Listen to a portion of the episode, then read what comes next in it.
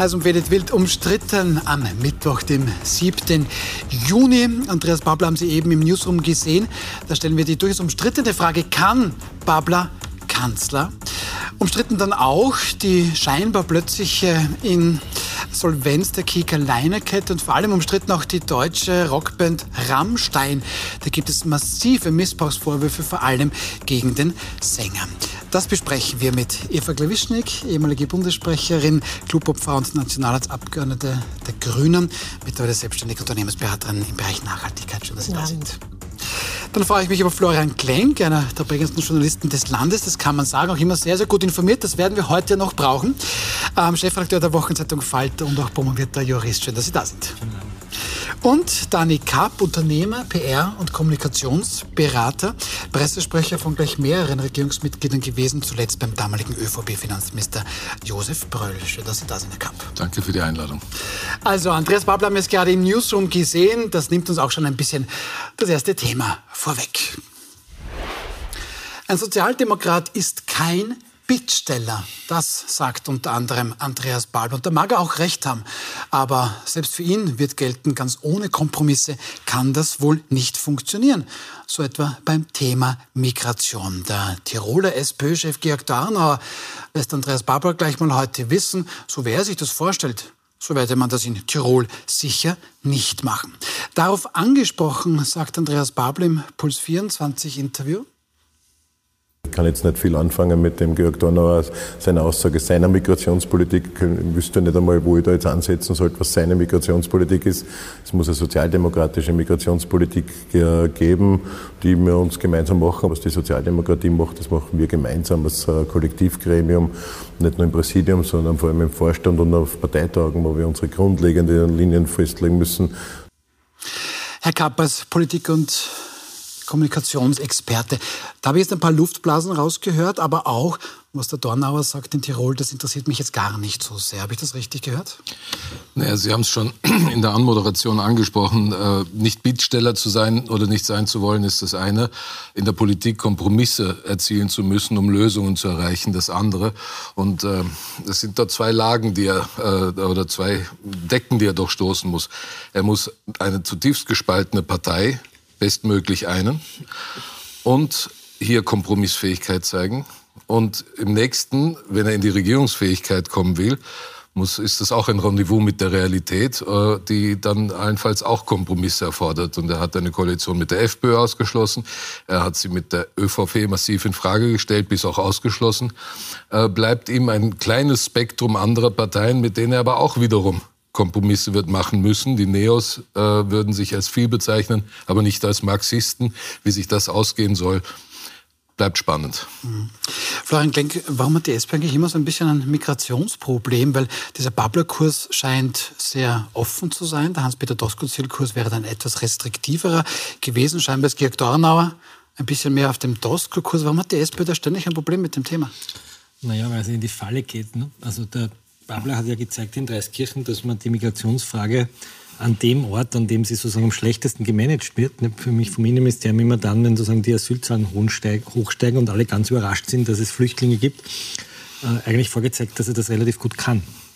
Und dass es schafft, in diesem Ort die Leute in einem positiven Sinne zu mobilisieren. Und dort hat er 70 Prozent. Das ist einmal, ich habe gestern mit Christoph Hofinger gesprochen, der sagt, das ist schon erstaunlich, wie er sozusagen über diese Kernklientel der Sozialdemokraten hinaus mobilisieren kann in so einer Gemeinde. Könnte man auch annehmen, das schadet jemandem.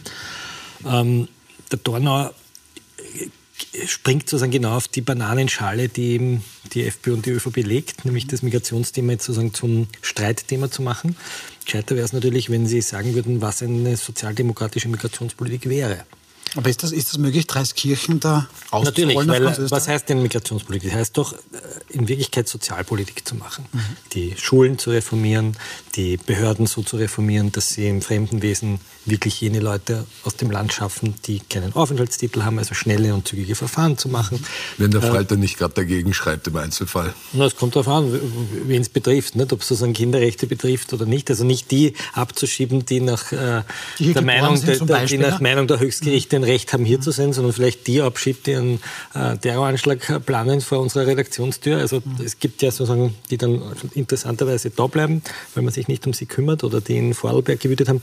Also die Integrationspolitik ist in den letzten 20 Jahren nicht von der SPÖ bestimmt worden, und wenn man darüber scheitert, ich muss immer lachen, wenn der äh, Polizeichef Mara, der ÖVP-Chef ist in Wien, sozusagen die Integrationspolitik beklagt und die Sicherheitspolitik, der war Polizeichef. Die letzten 20 Jahre hat die ÖVP und die FPÖ die Migrations- und die Sicherheitspolitik verwaltet. Und der Dorner macht natürlich den Spaß, so zu tun, als hätte der Babler da irgendeinen Fehler begangen. Das finde ich vom Dornauer kühn. Und das Wahlergebnis in Tirol zeigt ja, dass er offensichtlich wirklich super durchkommt. Also, es ist interessant, dass du den Karl Mara ansprichst, weil damit ist er der zweite Polizeichef in Österreich, der politisch engagiert eine Wahrnehmung äh, für Migration hat. Der andere wäre Doskozil gewesen. Offenbar kommen sie zu selben Schlüssen. Also vielleicht ist Migration nicht ausschließlich über massive Umbauten im Bildungsbereich zu lösen, sondern tatsächlich auch durch einen restriktiven Zuwanderungskurs. Ich stelle das mal so in den Raum. Es kommt, kommt immer darauf an, welche Zuwanderung man meint. Also ich höre ja immer wieder die die, die, die Wirtschaft, die sagt, wir brauchen so unbedingt billige Arbeitskräfte auf den Skihütten und wir brauchen ganz dringend Ukrainer, die uns die äh, Gurken pflücken. Oder, äh, also die, die, Einwanderung ist immer dann erwünscht, wenn sie sozusagen einen ökonomischen Vorteil hat.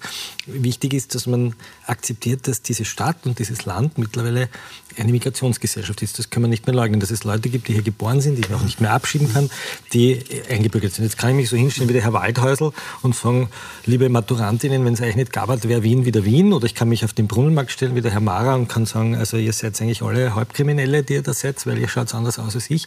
Oder ich kann versuchen, die Probleme, die mit Migration auftauchen, zu managen. Und also, das, was den Babler ähm, doch irgendwie ausgezeichnet hat in Dreiskirchen, war, dass er in so einer Stadt auch zu Zeiten, als diese Stadt komplett überfordert war, als die Leute dort auf der Straße übernachtet hat, dass sich dort die Leute gefürchtet, vielleicht sogar zu Recht gefürchtet haben vor allein herumziehenden Männern, es geschafft hat, dort eine Stimmung zu erzeugen, die nicht ausländerfeindlich war. Und das ist eine politische eine, etwas Neues bei ihm. Auch seine Reden sind anders. Wenn ich mir die Rede von Herrn Kickel anschaue, der das Bierzelt mobilisiert, und von Herrn Babler anschaue, der möglicherweise ein Bierzelt mobilisiert, dann dann, dann sprechen die andere Stimmungen an. Und das ist was Neues und das wird die innenpolitische Szenerie verändern. Aber bevor noch Andreas Babler, Eva Klawischnik die innenpolitische Szenerie verändert, müsste er vermutlich die SPÖ auch ein bisschen verändern. Also Georg Dornau, jetzt vielleicht ein bisschen dieses Spaltthema Migration. Aber es geht aber weiter. Jetzt am späten Abend meldet sich David Ecker, Salzburger SPÖ-Chef, auch Doskozil-Lager. Zitat, die 32-Stunden-Woche bei vollem Lohnausgleich, das ist eine zentrale Forderung von Andreas Babler. Das, so David Eck, ist nicht Parteilinie. Also der Zweite, der nicht unbedingt mit Andreas Babler einverstanden ist. Ja, aus Metaperspektive erscheint das jetzt so, es geht munter weiter. Also Ein bisschen, wird, oder? Also, äh, mein, normalerweise wäre jetzt der Zeitpunkt gewesen, solche Dinge auch wirklich jetzt einmal intern auszudiskutieren und dann wirklich mit Vorschlägen, mit einer gemeinsamen Linie, vielleicht auch mit den ersten Projekten, Konzepten einmal rauszugehen. Aber bereits am ersten Tag, also wo der noch nicht einmal gescheit Parteichef war, ähm, kamen schon die ersten Querschüsse unter Anführungszeichen. Und das ist schon der nächste. Ja? Mhm. Also das lässt äh, daraus schließen, dass sie aus dem überhaupt nichts gelernt haben haben. Also es wird offen am, am Balkon weiter gestritten oder weiter irgendwie diskutiert. Und das ist, glaube ich, das Letzte, was jetzt irgendwie Österreich sich noch anschauen Nämlich mag. lustigerweise von denen, die von diesem Balkon runtergeflogen sind und so mit einer Hand irgendwie gerade baumeln. Ich meine, in genau, Salzburg, ja, die also, SPÖ, ja. die ist ja genau. von den Kommunisten geschlagen worden, glaube ich jetzt nicht, oder? Ja. Zumindest also, in Bedrängnis. In also, Salzburg-Stadt auf jeden Salzburg Fall. Stadt auf jeden Fall. Also ich finde es lustig, dass die sozusagen am Balkon hängen mit einer Hand und irgendwie kurz vor dem Abschluss sind, immer noch glauben, sie sind die Gescheiteren. Das ist schon erstaunlich. Und ja, dann noch sieht. dazu mit einem der schwierigsten Themen, und das war für die SPÖ auch immer ein Spaltungsthema. Ähm, ich, ich, möchte nur daran erinnern, dass die SPÖ auch bei vielen Verschärfungen des Fremdenrechts ähm, auch bei Schwarz-Blau mitgegangen ist. Ähm, und dass es da im Club immer ganz massive äh, Debatten gegeben hat. Und das war fast damals schon ein bisschen so eine Strategie der, der ÖVP. Das war Fekter und Bröll damals noch, so alle drei, vier Monate das Fremdenrecht zu verschärfen und damit die SPÖ auch ordentlich in Bedrängnis zu bringen. Du hast vielleicht eine etwas verklärte Erinnerung nein, nein, nein, ich kann, mich da, Politik, ich kann mich das ja ganz sehr genau, sehr genau daran erinnern. dass Josef da Bröll ein Scharfmacher in der Migrationspolitik gewesen hm, sei. Da kamen immer wieder Fremdenrechtsnovellen, ähm, sehr in, in kurzen Abständen. SPÖ hat dann immer wieder heftig diskutiert, war sehr viel mit sich selber beschäftigt und hat aber auch bei vielen dieser Verschärfungen dann auch mitgestimmt. Ja. Ich nehme das ein bisschen raus. Ähm, ich hoffe nicht, aber vielleicht geht das einfach doch weiter, also im Westen oder wo auch immer nichts Neues. Ähm, also Migration ist ein Thema, ist die 32-Stunden-Woche plötzlich auch. Ähm, Dani Kopp, kann Babler Kanzler? Ich glaube, die Frage ist ein bisschen zu früh gestellt. Du möchtest auch ein bisschen differenzieren. Trotzdem kann Babler Kanzler und die Stufe darunter kann Babler diese SPÖ auf Linie bringen? Weil da gibt es offensichtlich ganz, ganz viele Egos mit ganz, ganz unterschiedlichen Ansichten. Ich bin beim Florian Klenk in der Einschätzung, ich habe den Andreas Babler auch bei Diskussionssendungen kennengelernt, dass er ein persönlich sehr gewinnender Mensch ist. Ähm, in der politischen Positionierung gibt es eine klare Entscheidung, die die SPÖ am Parteitag getroffen hat. Sie haben ihn zum Kanzlerkandidaten eigentlich auch mitbestimmt mhm. und gewählt. Also geht die SPÖ zumindest in Teilen der Funktionärsebene davon aus, dass er Kanzler kann.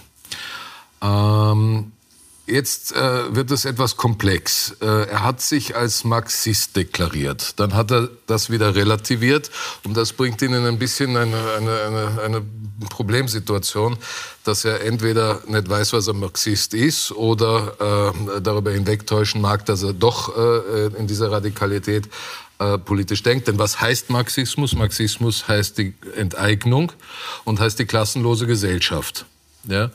Äh, und das ist schon ein radikaler Weg. Und der Marxismus ist ein revolutionäres Konstrukt. Der Umsturz der bestehenden Verhältnisse. Das Aber ist Marxismus. Bottom line, lass mich kurz ausreden. Mhm.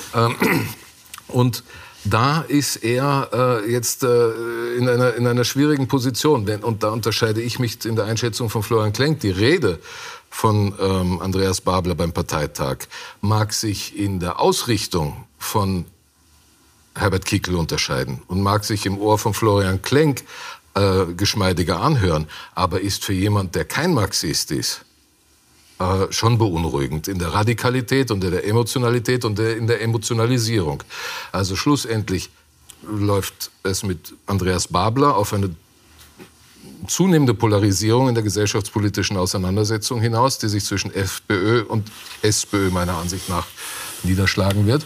Und da er wieder gezielt diesen Gerechtigkeitsgedanken in die Debatte bringt und Arbeitnehmer ansprechen will, möglicherweise der FPÖ das Problem äh, bereiten wird, dass sie sich wieder stärker auch im Migrationsthema positionieren muss, um sich abzusetzen von der SPÖ.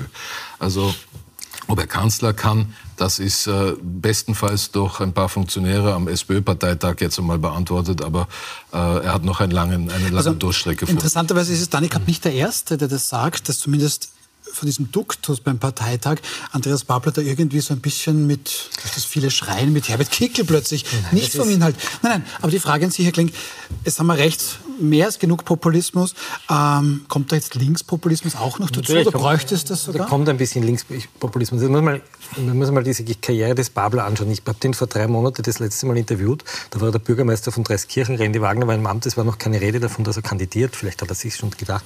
Es war ein Mann mit sozusagen Kapuzenpulli am Radl, der gekommen ist und dort in seinem Büro gesessen ist, mit einer Gitarre in der Ecke und irgendwie ein... Dann noch T-Shirts getragen und so. hat und weniger und Der aber insofern ein interessanter Typ war, weil er zum Beispiel mit dem Sepp Schellhorn, dem NEOS-Abgeordneten, mhm. den Semperitwerken eine Schulküche macht, damit die Schüler dort ein ordentliches Essen kriegen für Pfleger. Also der hat lauter so kleine, mhm. interessante Mikroprojekte gehabt, das ihn irgendwie interessant macht als Bürgermeister, der hat in der Corona-Zeit in den Schulen getestet, der hat, äh, weiß nicht, für Flüchtlinge das, das Feld bestellt. Also das ist ein sehr kreativer Kommunalpolitiker mhm. gewesen in einer Stadt, die immer größer ist als Eisenstadt. Also sozusagen Dreiskirchen ist... Diese Spitze gegen Doskozillenburg. Wir entschuldigen uns an dieser Stelle. 10.000 Einwohner. Ja, 17.000 hat Dreiskirchen nicht? und Eisenstadt hat 10. Nicht? Oder? So was, ja, ja.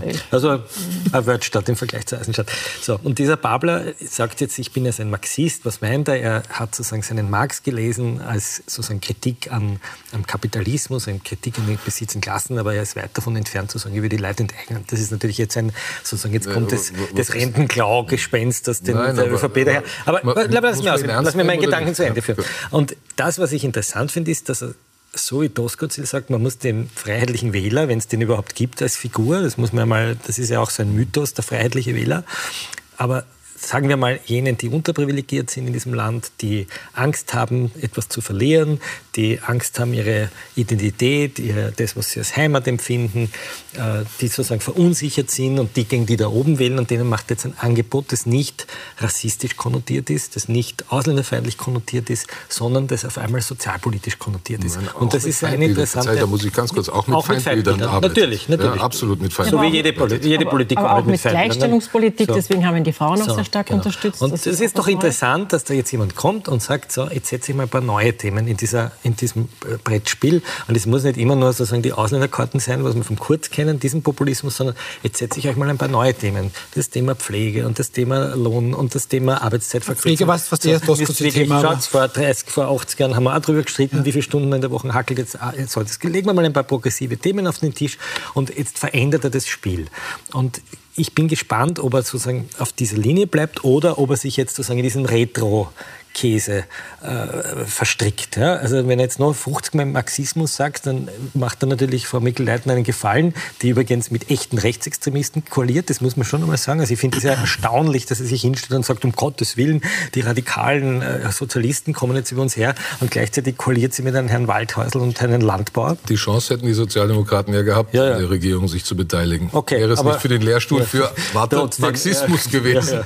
Aber das mit dem Marxismus war ja einfach nur gesagt, gesagt, ähm, er hat äh, gemeint, es wäre ein gutes Modell, um Welt, ähm, also um Ökonomie zu verstehen. Ja. Also er hat das schon differenzierter dargestellt als es dieses ist, Aber dass das jetzt ausgeschlachtet wird und dass das auf jedem Plakat aber dann der politischen Gegner diese, stehen wird, aber das ist Es ist klar, natürlich auch diese Semperit. So ja. und das, er, ist, er, rekurriert natürlich viel auf Kreisky. Ich hätte manchmal gerne so ein bisschen auf Franitzky rekurriert, also dass auch eine europäische Flanke aufmacht mhm. und die äh, EU nicht sieht als einen äh, wild gewordenen kapitalistischen Verein von Lobbyisten und Konzernen, sondern dass es eigentlich ein Friedensprojekt das ist. Das hat es auch gerade vor im Interview ein ja. bisschen weniger so geklungen, so, muss man der, auch sagen. Der ja. ich, ich, hoffe, dass er von dieser wirklich sozusagen ultralinken äh, Verständnis abrückt, ja, so wie die sozialistische Jugend noch im 14er Jahr behauptet hat, der, der, der Maidan-Aufstand sei ein Putsch der NATO und der Amerikaner, also diese Mischung aus Apparatschik-Denken, Anti-Amerikanismus und, und ja. mangelndem Verständnis einer osteuropäischen Zivilgesellschaft. Ich hoffe, dass er das bald ablegt, dass er jetzt von Wolfgang Petritsch gecoacht wird, spricht schon mal für ihn. Ja. Also das macht mir sozusagen, da, da habe ich Sorge, ihn zu sehen. Gerade jetzt, also auf, auf der Partei, da hat keiner der beiden das Wort Ukraine in den Mund genommen. Ja. Das muss man sich mal vorstellen. Weder Roskozil noch Babler haben das Wort Ukraine genannt. Ich meine, das ist der größte sicherheitspolitische und geopolitische Konflikt, den wir gerade erleben. Da, da werden irgendwie gerade die ärgsten Kriegsverbrechen stattfinden. Die stehen dort und verteidigen sozusagen die... Ja, dieser, dieser Staudamm, diese, und, diese gigantische Katastrophe. Die Ukrainer ja. verteidigen da sozusagen ihr Leben gegen eine, eine Armee, die sie da abschlachten und überschwemmen will. Und das Wort fällt nicht. Da hätte ich gerne mal eine Position der Sozialdemokratie. Das kann mir aber von beiden nicht. Ja, aber, von beiden nicht. aber Frau Klawischnik, ich würde es nicht automatisch ins linke Eck stellen. Die außenpolitische Sprecherin ist jetzt zurückgetreten. mit Pamela Rente-Wagner. Aber in der Presse zum Beispiel schreibt Jakob Ziem heute in seinem Leitartikel, ich zitiere, mit Andreas Babler Vollgas zurück in die 1970er Jahre. Das, von dem er da erzählt, das geht heute gar nicht mehr. Das war damals eine ganz andere Welt unter Bruno Kreisky. Und dann schreibt Ziem weiter, es gebe kein politisches Recht auf Wohlstand. Es gebe nur das zu verteilen, was erwirtschaftet ist. Also ist das ein Linkspopulist, der unterm Strich halt genauso Geld ausgeben wird wie Türkis-Grün halt an andere Leute? Mhm. Ähm, meine, er hat jedenfalls einmal eine Herkulesaufgabe für sich. Also er muss einmal zuerst jetzt einmal die Partei wieder vereinen. Ähm, dann muss er schauen, dass er sich von dieser Fokussierung nur auf die Parteimitglieder und auf die Partei wieder auf seine Wählerschaft, auf seine Kernwählerschaft einmal wieder fokussiert. Und dann muss er das noch einmal schaffen, also auf, auf eine Verbreiterung auch hinzuarbeiten. Weil es wird nicht reichen, nur die grünen Parteimitglieder hinter sich zu versammeln oder die Kernwähler, sondern er muss auch wirklich breit darüber hinausgehen, wenn er sein Ziel erreichen will. Und dafür wird er sich verändern verändern müssen. Dafür wird er andere Themen, modernere Themen auch aufgreifen müssen. Wir haben schon einmal über die Ein-Personen-Unternehmen auch gesprochen hier. Also, der, also er wird sich anderer Gruppen annehmen müssen, die jetzt auch armutsgefährdet sind, die jetzt in einer schwierigen Situation sind. Also es geht nicht nur mit ähm, 32-Stunden-Woche bei vollem Lohnausgleich, sondern er, er muss auch ähm, also diese ganzen Umbrüche bis hin zu Fragen von künstlicher Intelligenz, was heißt das für unsere neue Arbeitswelten, verunsichert ja auch ganz viele Leute.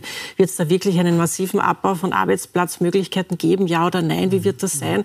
Also diese Fragen auch dann in den Mittelpunkt vielleicht einer Programmarbeit oder eines programmatischen Kongresses zu stellen, um sich auch wirklich modern zu präsentieren. Ohne das wird es nicht gehen. Ja, ich verstehe schon, dass die Linke über die letzten Jahre hinweg gedarbt hat, was eine zentrale Galionsfigur äh, betrifft und dass da äh, von Feimann äh, über ja, vielleicht ein bisschen Christian Kern äh, und Pamela Rendi-Wagner immer eine gewisse Leere geherrscht hat. Und jetzt besteht die Hoffnung, äh, mit Andreas Babler jemanden zu haben, in dem sich sozusagen die Sozialdemokratie äh, ähm, manifestieren kann. Das ist einmal leidenschaftlich. Und, ist und, und er ist Neues, leidenschaftlich ja. und er ist jemand, der dadurch punkten will, dass er von sich behauptet, dass er aus Überzeugung heraus Politik macht. Und damit, Entschuldigung, wenn ich darauf herumreite, stellt sich wieder die Frage, was ist jetzt der Marxismus? Eine Überzeugung oder etwas Dahingesagtes. Und in beiden Varianten ist es also für mich äh, nicht, äh, kein, kein, kein opportunes Szenario. Ja, es ist ja. Mal, ich Aber verstehe jetzt, dass man ganz oft, also ganz oft Marxismus sagen muss, weil dann schrecken sich die, die den Kommunismus erlebt haben. Ich, und ich, ich verstehe das ja. Ich möchte dich einmal als Pressesprecher haben, wenn ich ein Problem kriege. ich, ich verstehe das, aber ich glaube, dass er was anderes meint, ja, sondern er meint, dass in den letzten 20 Jahren, ich versuche ihn ja. jetzt sozusagen zu interpretieren, sehr wenig darüber geredet worden ist, wie Leute, die unterprivilegiert sind, strukturell politisch verbessern. Und das nennen glaub, wir jetzt Marxismus? So, nein, das nennen wir nicht Marxismus, aber ich glaube, um das geht es ihm. Wenn, er sagt, wir träumen, wenn er sagt, wir träumen von was und wir sind Träumer, dann sagt mhm. er, die letzten Leute wie Feimann oder die haben mhm. zu wenig Leidenschaft und zu wenig Vision an den Tag gelegt, sondern es waren halt Pragmatiker. Also ich glaube, sein größtes Problem wird werden, dass er möglicherweise keine rot-grün-pinke Mehrheit kriegt und dann wahrscheinlich eine große Koalition wird machen müssen. Und statt der sozialistischen Weltrevolution äh, in Österreich wird es eine ganz stinknormale schwarz-rote Koalition geben, wo entweder er oder, weiß nicht, Magnus Brunner oder Caroline Edstadler dann, oder vielleicht Nehammer, wenn er gewinnt, Kanzler ist. Also das wird wahrscheinlich viel langweiliger werden, als wir glauben. Aber weil Dani Kapp schon irgendwo gemeint hat, ähm, hier auch ein bisschen in Richtung ÖVP und das wird sich alles gar nicht so ausgehen. Da können wir doch mal reinhören, weil da hat heute Andreas Babler im Puls 24 Interview noch mal ein bisschen nachgelegt, habe ich zumindest den Eindruck, in Richtung ÖVP. Hören Sie mal. Wir haben ja eine Situation, die uns jetzt jahrelang bestimmt hat, bevor die SPÖ jetzt dann auch, muss man positiv einmal sehen, in den letzten zwölf Wochen mit unserer Kampagne gezeigt hat, dass man über rote Themen noch den öffentlichen Diskurs bestimmen kann, wenn es um Rechte geht, um Arbeitszeitverkürzung, um Bekämpfung der Kinderarmut. Aber ich komme zurück auf Ihre Fragestellung. Die ÖVP hat sich generell radikalisiert. Das hat begonnen mit Schwarz-Blau 1 unglaublich eigentlich in unserer Geschichte, auch in Österreich, dass man zum ersten Mal eine Regierung gehabt haben, die nach 130 Jahren die Arbeitszeit verlängert hat. Also die ÖVP hat sich radikalisiert und sie hat die Arbeitszeit verlängert. Stimmt das so, Herr Kapp? Äh, die Arbeitszeit, das ist diese, äh, was war das? Da war irgendein Thema, gegen das die Gewerkschaften so gerannt sind, äh, wo es jetzt irgendwie sang- und klanglos konsumiert wurde. Der Zwölf-Stunden-Tag wurde dann erlaubt. Tag, aber das war ja nicht eine Zwangsmaßnahme, das dass das so Rahmen. sein muss, sondern als Rahmen, der denkbar war. Oder er meint die Pensionsreformen, das kann natürlich auch sein. Oder die so Form der Sozialversicherung. Also in dem Umfang, in dem wir hier schon Rätsel raten, was, was er meinen könnte, glaube ich, schwächt sich diese Aussage inhaltlich schon ab. Mhm. Ähm, radikalisiert. Natürlich sitzt er sich, und das habe ich ja vorher auch gesehen, er sich, und das habe ich ja vorher auch getan, selbst dem Vorwurf der Radikalisierung aus, ausgesetzt, äh, jetzt hier auf die ÖVP zu zeigen. Ich hm, weiß nicht, was das bringen soll. Allerdings merke ich, dass die SPÖ-Funktionäre eine Obsession mit der ÖVP haben. Ähm, äh, ich habe den Herrn äh, Josef Schapp in Hernals gehört bei seiner Auftaktrede zum 1. Mai. Da ist das Wort FPÖ kein einziges Mal vorgekommen, sondern es war ständig nur die ÖVP muss weg. I don't know, wenn er darin sein Heil sucht, die Realität dürfte ihn einholen. Und ich glaube, meine persönliche Einschätzung, die Österreicher ähm, in ihrer Grundverfasstheit äh, äh, haben den Konflikt dann am Ende doch nicht so gerne, sondern die Lösungsorientierung. Und ja, es könnte ihm passieren, dass er dann, wie der Florian sagt, im, ähm, äh, im warmen Bett der Großen Koalition aufwachen muss. Aber er hatte also, jetzt noch unendlich viel Zeit, also sich zu entwickeln. Schauen wir also, mal. Also, ich, ich, ich, denke schon, dass jetzt zwischen Parteitag und das ist schon etwas anderes, von den Delegierten zu sprechen ja. und jetzt auch zum Beispiel dem Fernsehauftritt gerade eben bei Plus 24, ich meine, da ist schon Entwicklung zu sehen. Das muss man schon noch zugestehen. Ich meine, man muss schon, natürlich hat sich die ÖVP, also wenn ich mich jetzt zurückbeame 20 Jahre zurück und ich schaue mir eine ÖVP von Erhard Busseck und Heinrich Neisser an und das gibt sozusagen das, wonach sich ja auch viele sehen eine Art Franz bürgerliche, Fischler. eine Franz Fischler, eine bürgerliche Bewegung, die christlich-sozialen Werten treu ist, die sich sozusagen wirklich abgrenzt nach rechtsextrem. Die Sozialpartnerschaft hochhält. Die ja. hätte wahrscheinlich äh, das nicht für möglich halten können, dass man sich mit einer mit einer Partei in Niederösterreich kolliert, die offen äh, die, die Mikkel als Moslem-Mama verspottet und ihr Kopfzirkel aufsetzt und sie sozusagen wirklich auf eine Weise niedermacht. Und, und so. noch einmal, es aber ist gut, nicht die erste Wahl gewesen. Ja, ja aber trotzdem wäre es anders möglich gewesen und das Gleiche in Oberösterreich und das Gleiche in, in, in Salzburg. Also und wenn, ich, wenn wir den Herrn Mara anschauen, den Vergleich mit den bunten Vögeln von Erhard Bussig, natürlich hat sich da was radikalisiert. Ja. Die Sprüche vom Herrn Mara äh, über, die, über die Ausländer, das ist ja nicht es mehr. Ist Verzeihung, das ist ja nicht Migrationspolitik. Man, man kann das mögen oder nicht mögen. Aber, uns nicht unterbrechen. Das ist, das ist natürlich eine Radikalisierung und die ist gekommen mit Kurz, weil er gemerkt hat, wenn er nach rechts blinkt, kriegt er die Stimmen, auch von den Sozialdemokraten wohlgemerkt, nicht nur von den Schwarzen.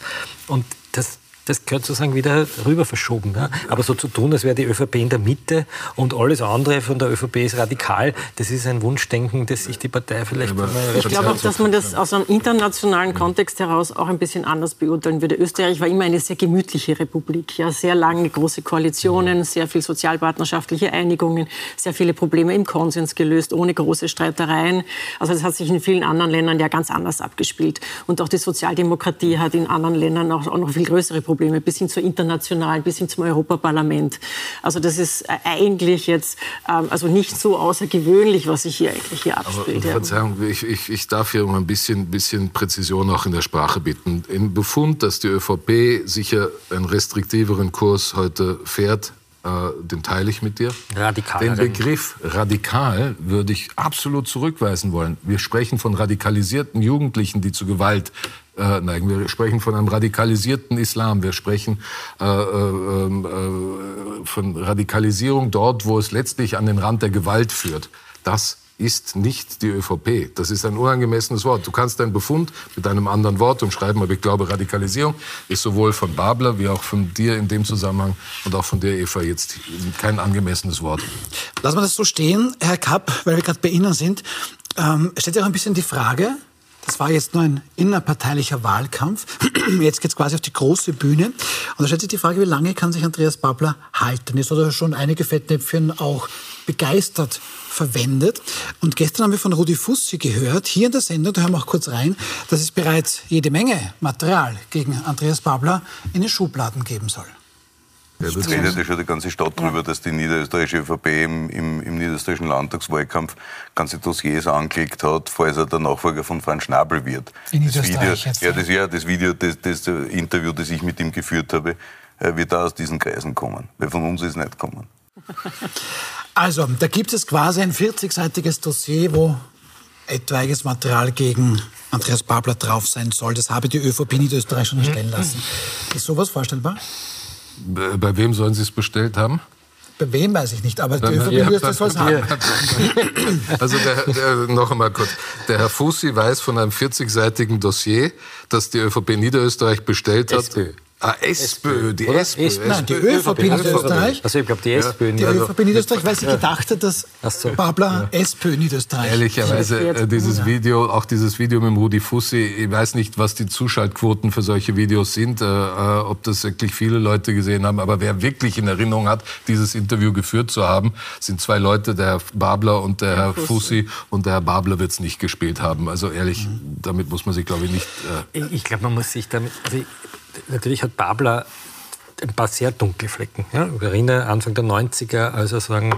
Ähm, also der, ein, ein Tribunal gegen äh, Franitzky und Schüssel, nein, gegen Schüssel und Klima initiiert hat, weil sie sagen, für die ähm, NATO-Intervention in Jugoslawien waren, wo er sich eigentlich auf die Seite des Milosevic-Regimes gestellt hat. Das hat er dann später bedauert. Ja.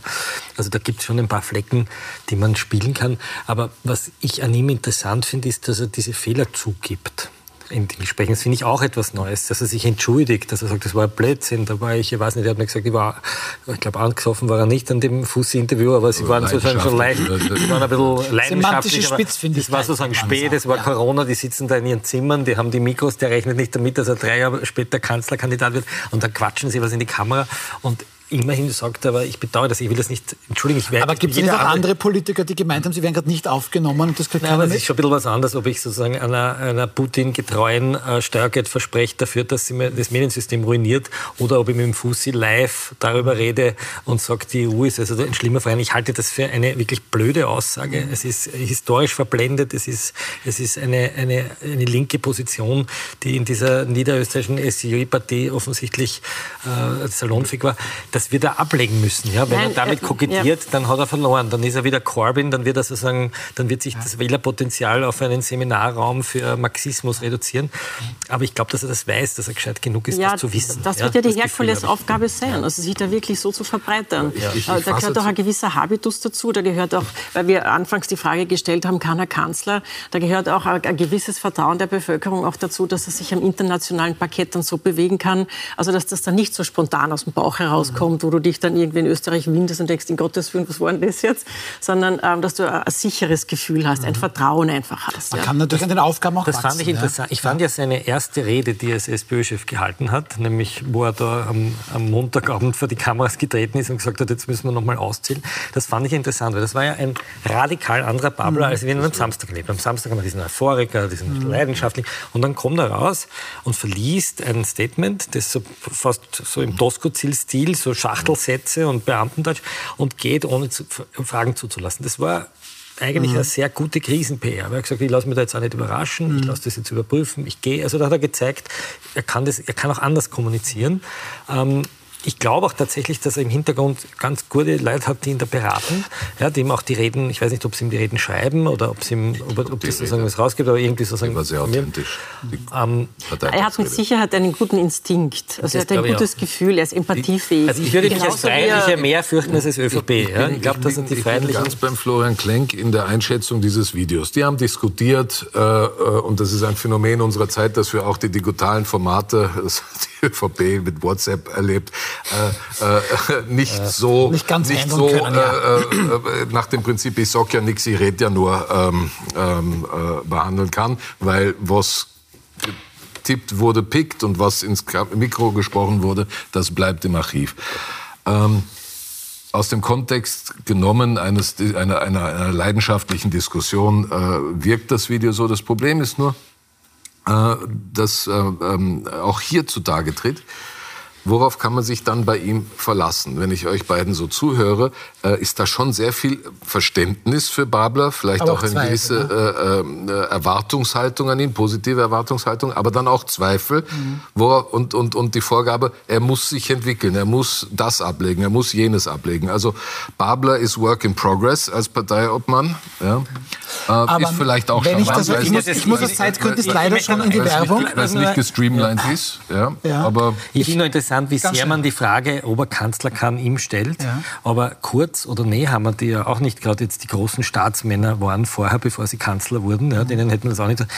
Da hat man diese Frage nie aber so leidenschaftlich Das ist super. Wir werden jetzt Sebastian Kurz ein bisschen hinterfragen. Das machen wir gleich bei unserem, bei unserem nächsten Thema. Wir müssen nämlich darüber sprechen. Kika Leiner vor fünf Jahren die große Rettung, die große Erleichterung.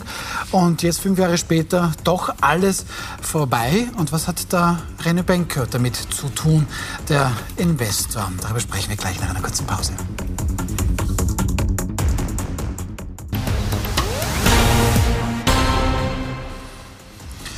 Willkommen zurück zu wild umstritten. Über Andreas Babler haben wir jetzt, glaube ich, mal genug gesprochen. Ich glaube, wir sind uns einig, mal zumindest eine sehr spannende Person in der österreichischen Innenpolitik. Ähm, weniger spannend ist das, was jetzt 1900 Mitarbeiterinnen und Mitarbeiter bei der Kika-Liner-Kette erleben müssen. Wir kommen zu unserem nächsten Thema. Sie erinnern sich vielleicht, es war 2018. Da hat dann der damalige ÖVP-Bundeskanzler Sebastian Kurz quasi seinen Weihnachtsurlaub unterbrochen und hat dann mitten in den Ferien sogar die Gerichte aufsperren lassen. Warum? Gemeinsam mit dem Tiroler Investor Rene Benko wollte man offenbar medienwirksam die Dame schon schwer angeschlagene Kika-Leiner-Gruppe retten. Fünf Jahre später steht Kickerliner offenbar erneut vor dem Aus. Investor Benko hat die Möbelkette in der Zwischenzeit wieder verkauft. Der neue Eigentümer kündigt jetzt an, dass er mit 1900 Arbeitsplätzen im Grunde fast jede zweite Mitarbeiterin, jeden zweiten Mitarbeiter freisetzen wird. Kickerliner will nächste Woche auch den Insolvenzantrag stellen. Per Ende Juli sollen 23 von 40 Standorten schließen. Herr Klenk, Renault Benko soll noch gemeinsam vor seinem Verkauf jetzt, Kickerliner sei ein sehr tolles Investment. Für ihn dürfte es angeblich stimmen. Laut Presse soll Benko in diesen fünf Jahren bis zu 300 Millionen Euro nur mit diesem Deal gemacht haben. Große Überraschung, ein Investor und Spekulant investiert und spekuliert. Das sind die Leute, die sozusagen äh, hofiert werden, übrigens auch von der Sozialdemokratie. Ich erinnere mich noch an die äh, ich glaube, Gusenbauer sitzt, glaube ich, irgendwie in seinem, in seinem dabei, Umfeld. Ja. Nicht? Und ich erinnere, wie Randy Wagner zu ihm gekommen ist, zum Feier. Also, der ist hofiert worden. Kein Wunder. Er ist ein Kapitalist. Und das ähm, darf man sein. Ähm, man darf dagegen aber auch eine Gegenposition aufbauen. Das ist das, was der Babler gestern gemacht hat, indem er das sozusagen mal öffentlich kritisiert.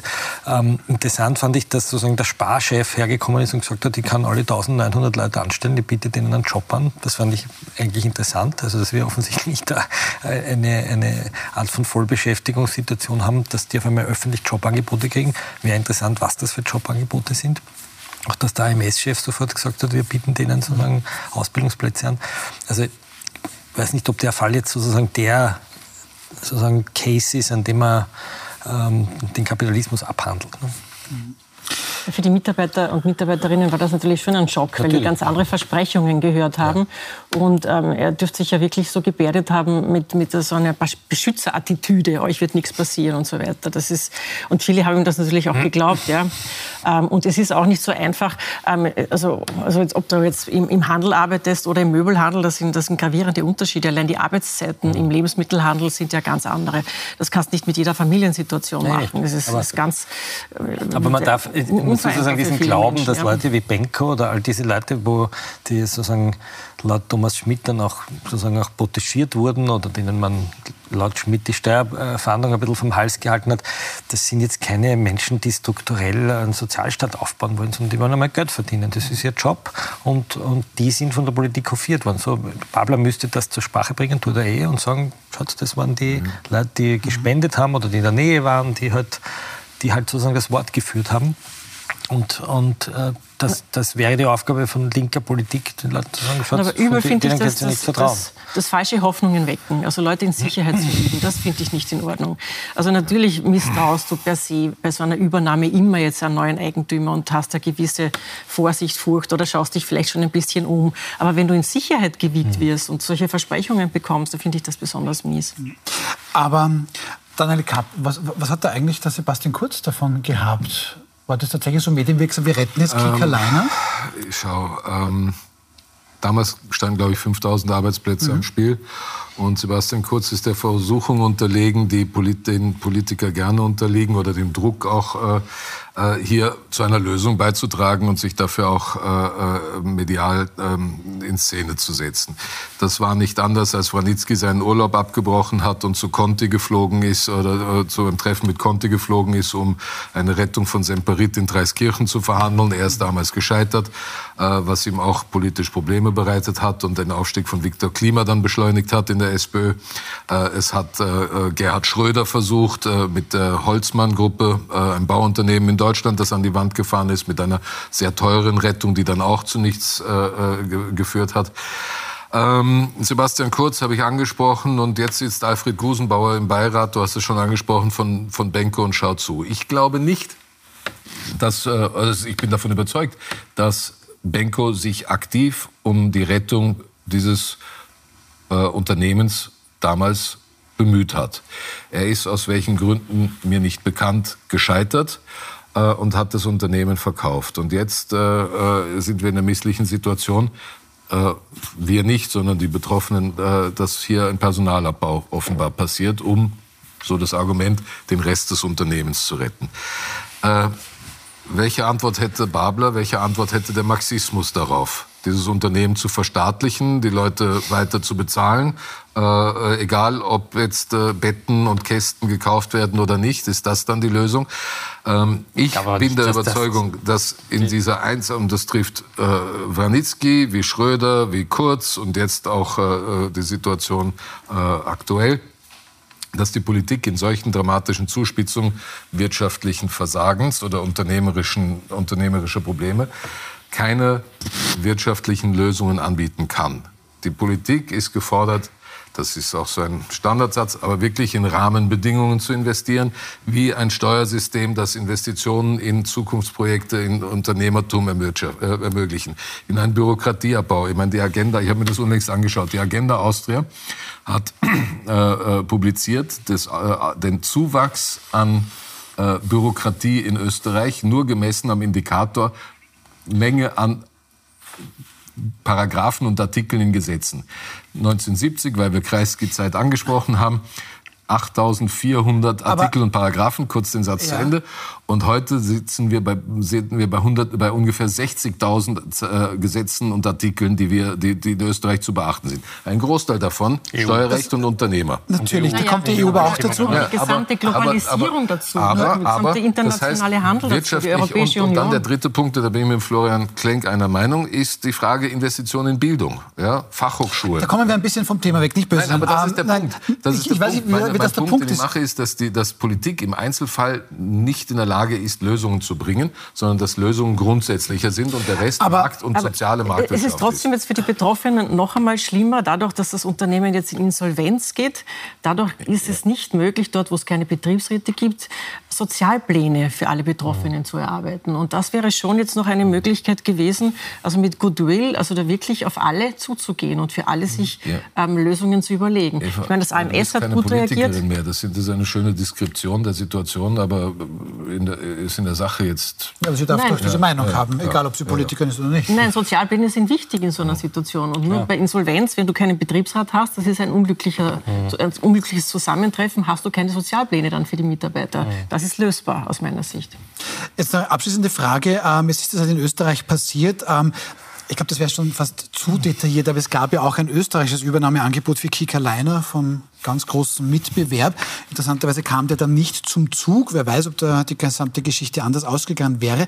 Ich möchte ganz kurz ansprechen, auch in Deutschland scheint René Benko ja ein bisschen entzaubert. Der wird dort auch heftig kritisiert. Da hat er die Kaufhauskette Galerie Kauf, AK Stadt Kaufhof gekauft, hat er aber Millionen Staatshilfen kassiert und soll eigentlich so der Vorwurf viel mehr an den wertvollen Immobilien dieser Kette ähm, interessiert gewesen sein, gar nicht so an den Mitarbeiterinnen und Mitarbeitern. Das wirft er ihm ja hier jetzt auch vor, bei den Liner Flagship Store, diese Kronjuwele der Kicker Liner Kette, das hat er sich natürlich gehalten, beziehungsweise versilbert das gerade. Ich meine, da gibt es eigentlich kein Gesetz dagegen, aber muss da wirklich die Politik mitmachen? Die Deutsche hat ja gleich mitgemacht, das brauchen wir nicht nur auf Sebastian Kurz aufhängen. Ich muss die Politik nicht mitmachen. Man braucht, also Benko ist im Spiegel hat jetzt vor kurzem eine sehr große ja. Recherche über ihn gemacht, auch über seine finanzielle Lage, die offensichtlich nicht so rosig ist, wie er, wie er sie darstellt.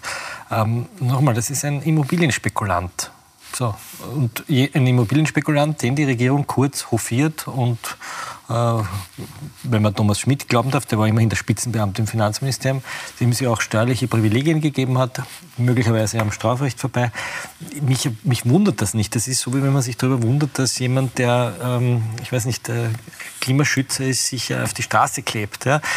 Es ist nur so getan worden, als würden diese Leute das Gemeinwohl stützen, als würden sie mit ihren Investitionen dafür sorgen, dass es den Menschen in dem Land strukturell besser geht. Und jetzt kommt man drauf, der denkt an seine eigenen Gewinne und stellt möglicherweise nachher an Politiker ein.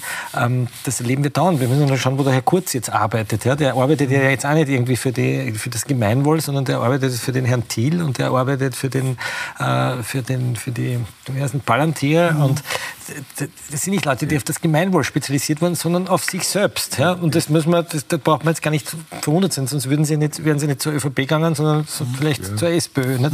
Nein, nur da nicht. Ja? Dort da zu den Grünen. Jetzt erst polemisch nicht zu fragen, ob du vielleicht der Redenschreiber vom Andreas Babler bist. Aber Florian, du bist, glaub, ja, das auch, würde ihm nichts nutzen. Du bist ja auch, du bist ja auch Unternehmer. Ja. Du bist ja einer der wenigen Journalisten, glaube ich, in Österreich, die auch selber Anteile am, am, am, am, am Verlag haben. Verlag haben. Ja. Äh, nehmen wir die, eine Parallele aus dem Journalismus oder aus, aus der Medienlandschaft. Äh, die Wiener Zeitung, die eingestellt wird. Sie stand ja. nicht zum Verkauf, soweit ich weiß, aber hätte der Falter diese Zeitung übernommen, um die Arbeitsplätze und die Medienvielfalt zu, zu, zu, zu, zu retten? Glaube ich nicht. Das hätten uns wahrscheinlich das, überhoben. Aber, das aber ist, das die Frage der Wiener Zeitung. Im Unternehmertum. Nein, nur die Frage ja. bei der Wiener Zeitung wäre gewesen, hätte nicht die Regierung, anstatt dass sie eine Million Euro in den äh, rechtsextremen Express stopft, die, der da irgendwie Russenpropaganda verbreitet, hätte sie nicht vielleicht die Kohle nehmen können und aus der Wiener Zeitung eine öffentlich-rechtliche also digitale Plattform machen können. Express, ohne und dass ich was man den Express aber, ist, ja. ist genauso rechtsextrem, wie ihr nicht ein Marxistenbladel seid. Obwohl, ja, so seid ihr. So, jetzt sind wir schon beim Marxistenblatt. Ich, ich sage jetzt danke für den Moment. Wir gehen noch zum dritten Thema. So schwere und durchaus ernstzunehmende Vorwürfe gibt es gegen die deutsche Band Rammstein und da vor allem gegen den Sänger, gegen Till Lindemann. Eigene Angestellte soll es da gegeben haben, die sich darum gekümmert haben, Groupies für Lindemann zu rekrutieren und das an sich ist schon eine Geschichte Arbeits- oder auch Missbrauchs- und Gewaltvorwürfe geben, berichten jetzt gerade einige Frauen. Florian Klenk, die Band selbst sagt, ihnen seien jetzt an sich noch keine Ermittlungen gegen die Band oder gegen den Sänger Till Lindemann bekannt. Ist also nichts strafrechtlich Relevantes passiert? Also das kann ich nicht beurteilen. Ich kann nur beurteilen, dass es sehr viele Frauen gibt, mhm. junge Frauen, die sich über Social Media vernetzen und die alle sehr ähnliche Dinge erzählen.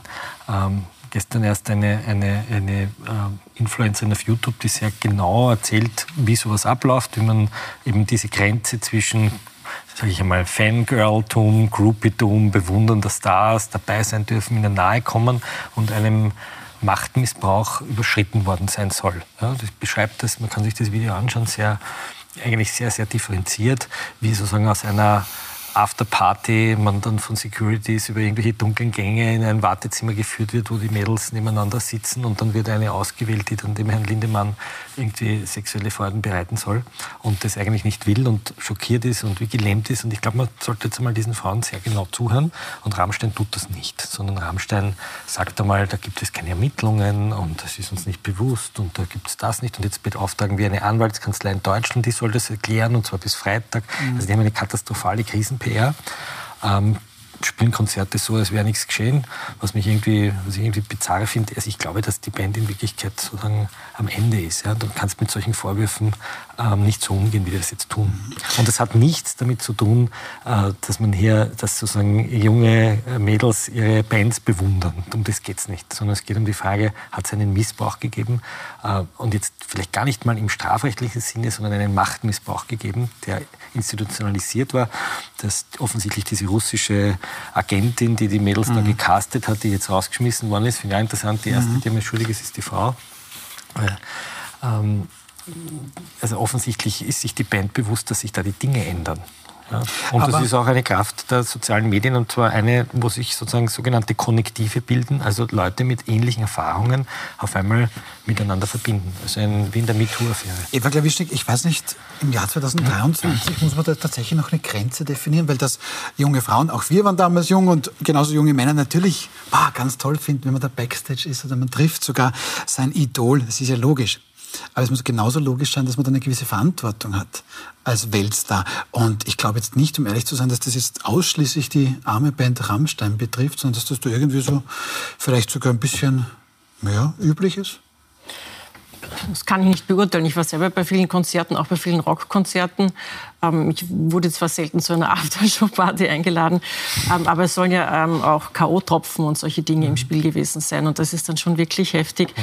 weil du dich ja, weil du da die Frauen ja komplett ausnockst. Die, die wissen das ja dann überhaupt nicht mehr. Es berichten ja einige sogar. Sie, ja, das ist komisch, sie wissen gar nicht, wo sie da waren. Und wie das die, Süddeutsche Zeitung, die Süddeutsche Zeitung hat eine sehr eigentlich sehr gewissenhaft und sehr, sehr differenzierte Recherche gemacht, ja, wo sie ja wirklich differenziert, was war sozusagen, wo sind die Mädels da gerne selbst hingegangen, ja, weil das halt irgendwie cool war und wo sie dann wirklich äh, Frauen beschreiben, die das erzählen, dass sie auf einmal mhm. aufwachen in irgendeinem Hotelzimmer, nicht wissen, wo sie sind und der, mhm. der Till Lindemann liegt über ihnen und das ist, das gehört untersucht. Ich glaube, man muss sozusagen wegkommen dass man da jetzt eine, eine moralische Geschichte daraus macht, sondern es geht um die Frage, ist, hat der Macht Ich wollte noch gerne äh, zu Ende hören, was Eva Klavisch gesagt hat.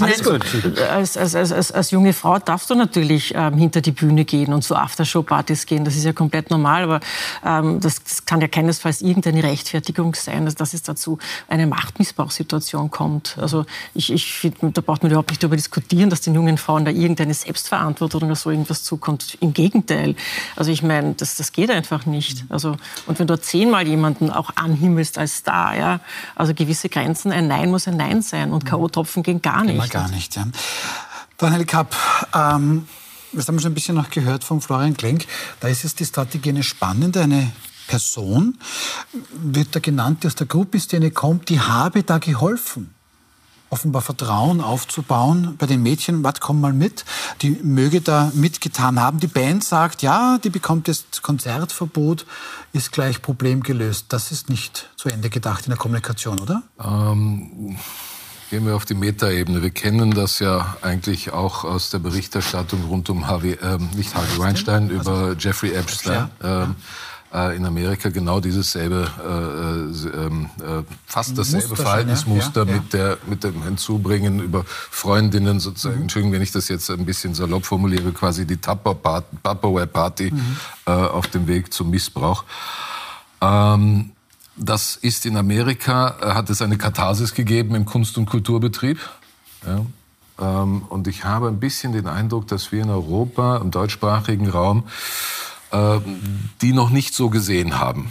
Ja, ähm, ich mag jetzt diese Fälle nicht wahllos zusammenwerfen, aber es gab äh, Festspiele in Tirol, wo das ein Thema war. Es gab den, äh, einen Fall am Burgtheater, der anders gelagert auch problematisch war. Ähm, und ich glaube, dass es äh, insgesamt Not, es gab im, im, im Zusammenhang nicht sexuellen Missbrauchs, aber auch Machtausübung und äh, äh, ähm, ähm, äh, beim Staatsopernballett Diskussionen. Und ich glaube, dass wir hier vor einer Katharse stehen. Man sollte sich eins merken, das sage ich jetzt einmal als konservativer Mensch, ähm, die Gesellschaft und die Menschen wissen seit Jahrhunderten oder ich sage mal seit gut 100 Jahren in unserem heutigen Sinn, was Anstand ist.